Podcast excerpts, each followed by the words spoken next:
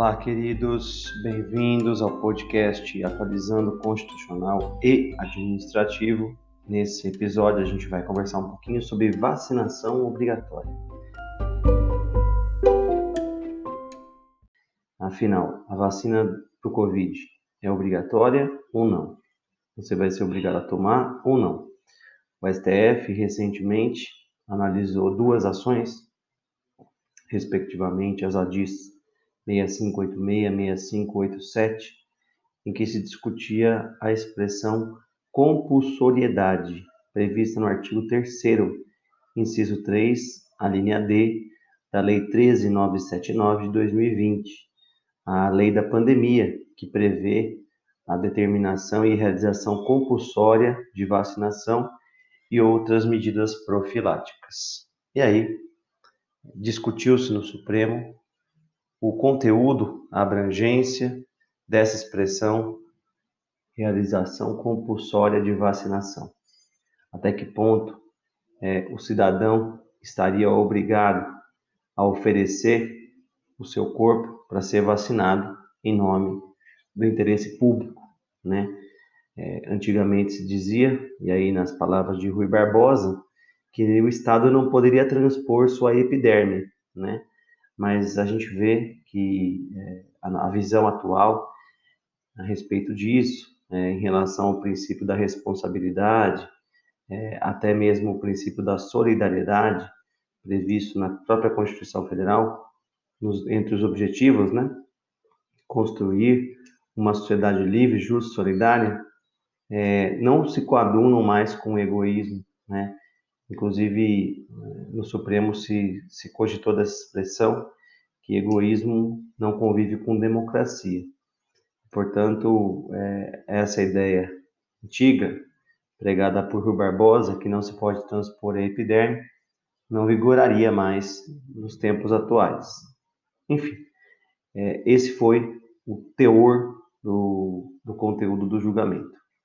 E aí, é, durante a análise de tudo isso, o, foi, foi, feita, a, um, foi feito um debate né, no Supremo, em que se conversava acerca da, do alcance da imunidade de rebanho para a proteção da saúde coletiva, né, da sua necessidade para conter a pandemia.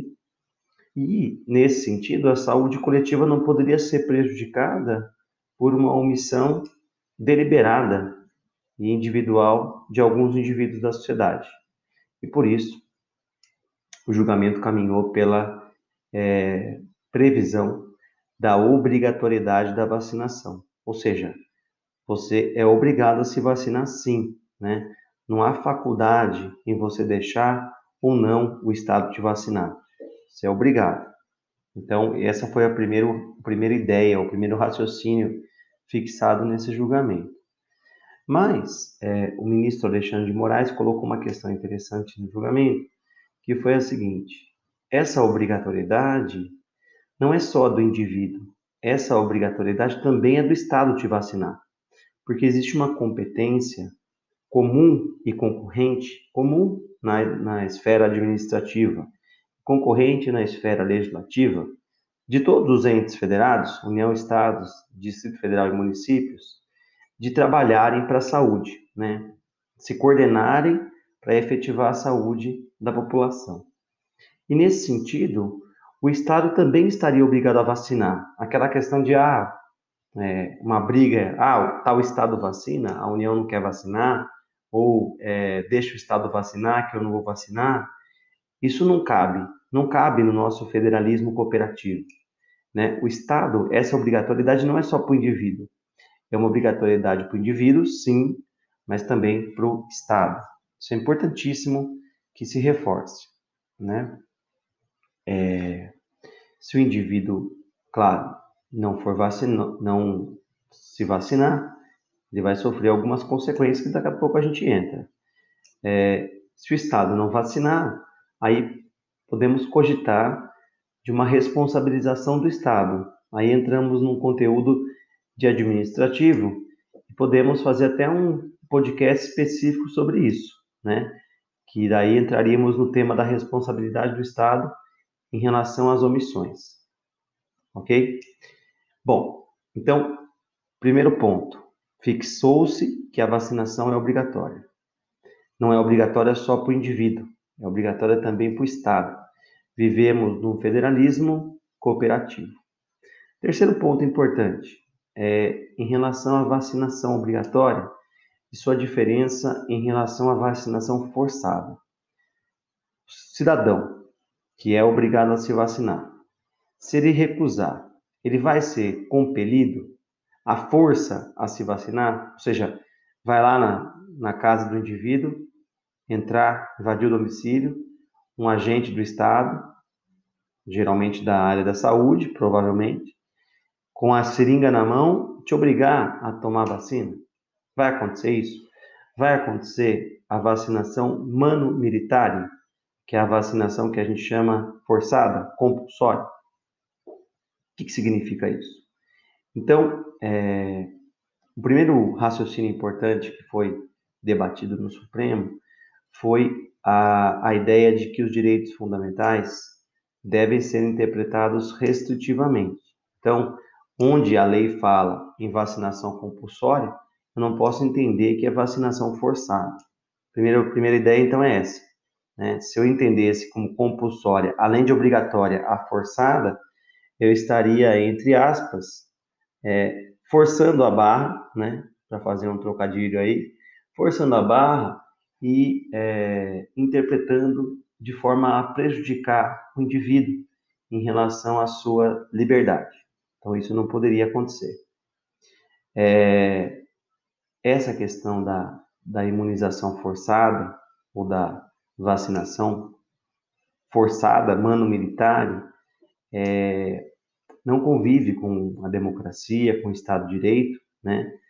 É, em nome do princípio da dignidade da pessoa humana. E, é, assim, a ideia é a seguinte: a gente tem né, é, exemplos, tanto nacionais como estrangeiros, de é, situações em que o cidadão é obrigado a fazer alguma coisa e caso ele não faça, ele tem as sanções, mas não a realização forçada daquela obrigação, né? É, o Alexandre, o ministro Alexandre de Moraes deu um exemplo que é interessante, que a gente visualiza bastante, né? A questão do voto.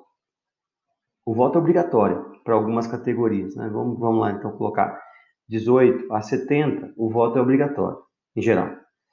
É, se você não vota, não vai alguém na tua casa com a urna e te obriga a votar, né? A pessoa vai sofrer as sanções previstas no Código Eleitoral. No caso, é uma multa, né? Sanção pecuniária. Ok, né? existe uma sanção para isso. Em relação à vacinação, também já existe, existem casos de, de sanções para descumprimento de vacinação.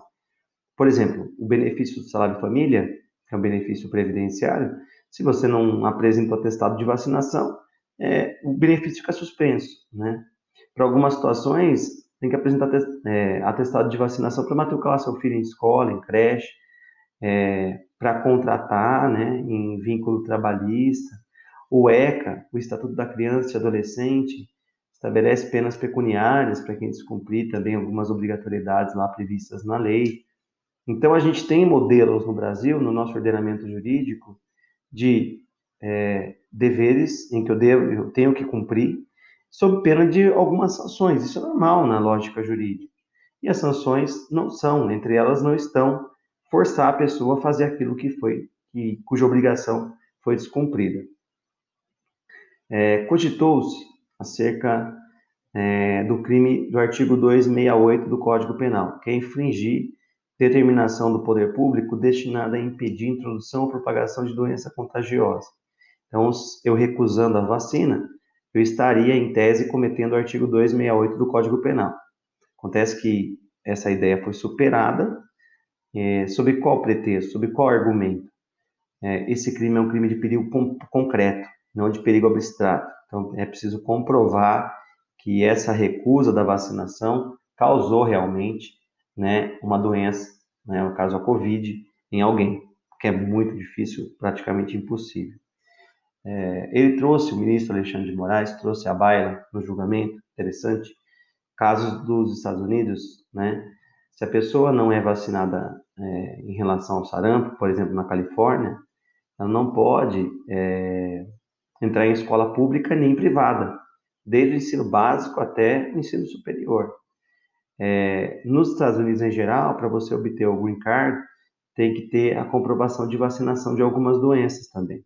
Então veja que é, o atestado de comprovação de vacinação acaba sendo é, exigido para algumas atividades que você quer exercer e te impede, caso você não tenha, de exercer algumas delas, o que vai, é, de alguma forma, obstaculizar o exercício da cidadania plena do indivíduo naquele estado. Bom, então, resumindo, a gente viu três pontos importantes aqui. A vacinação é obrigatória, primeiro raciocínio. Segundo, a vacinação é obrigatória tanto para o Estado quanto para o indivíduo. Terceiro, não se confunde vacinação obrigatória com vacinação forçada. E para arrematar, para finalizar, eu quero trazer é, até um aprofundamento colocado pelo ministro Gilmar Mendes, muito bem colocado, que é a distinção entre recusa terapêutica e recusa vacinal. Né? Existe um artigo que ele citou, do, acho que eu, é esse o nome que eu vou citar, vocês procurem no Google que vocês vão encontrar. Henderson First. Henderson First é o nome do autor.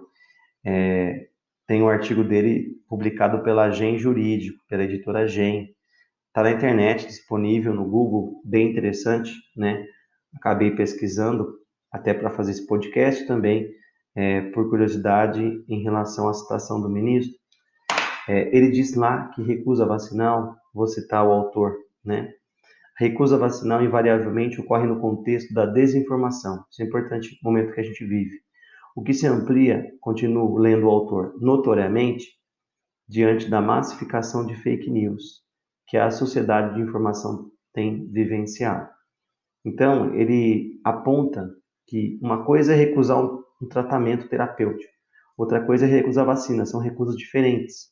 E ele liga a recusa à vacina ao contexto da falta de informação e do contexto de fake news que a gente vive, que é bem oportuno.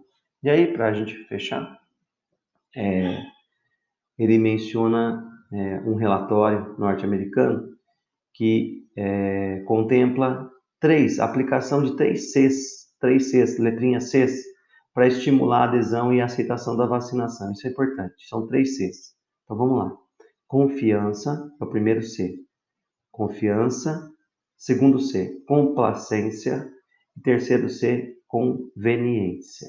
O primeiro C, confiança, é, eu tenho que demonstrar para a população elementos que atribuam credibilidade no sistema de desenvolvimento de vacinas, na comprovação de sua eficácia e na atuação dos profissionais de saúde.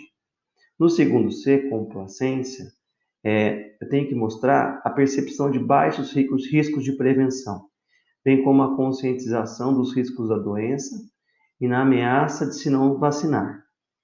E por fim, a conveniência, é, eu tenho que ter um sistema logístico, Estado, né, que disponibiliza e torna a vacina acessível a todos os pacientes que sejam alvo desse programa de imunização. Então, preenchidos os três Cs, né, é, esse é o modelo ideal de uma vacinação. Então, informação, demonstração de baixo risco, risco e prevenção e um sistema logístico. Né? Vejam que o Brasil está, parece que é um pouco defasado nesses três Cs aí. Mas enfim, aí a gente arremata com as palavras do relator, que foi o ministro Ricardo Lewandowski, dizendo acerca da vacinação que é preciso sopesar, motivar e informar, né? baseando-se nessa ideia do, do Anderson First.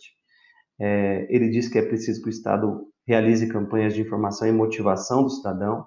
Essa cultura de imunização já existe em relação a outras vacinas, como poliomielite, sarampo, catapora e etc.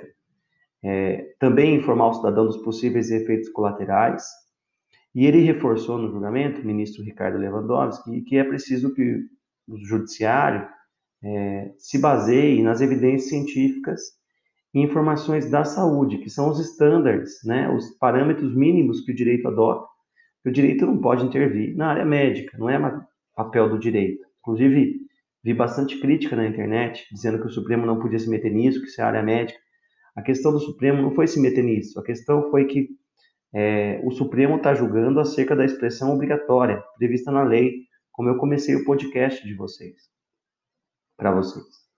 É, e por fim, né, é, queria dizer que é, eu entendo, é, faço minhas as palavras dos ministros, né, todos, é, todos eles nem tem como discutir, mas acredito que a gente pode entrar um pouquinho mais nesse tema da responsabilidade do Estado e apontar para o Estado eventual compromisso de realizar uma campanha mais efetiva de vacinação, é, para que a gente nem precise mais discutir essa questão da obrigatoriedade ou não, né?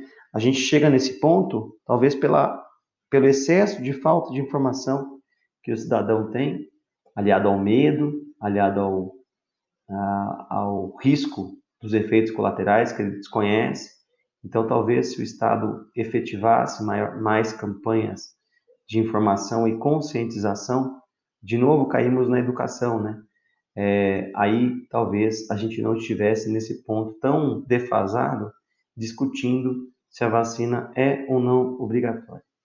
Mas é isso, falei demais. Nos vemos no próximo tema. Vou procurar um tema legal aqui para a gente conversar. Já fomos aí mais de 16 minutos. Então, até o próximo episódio. Espero todos vocês. Um forte abraço.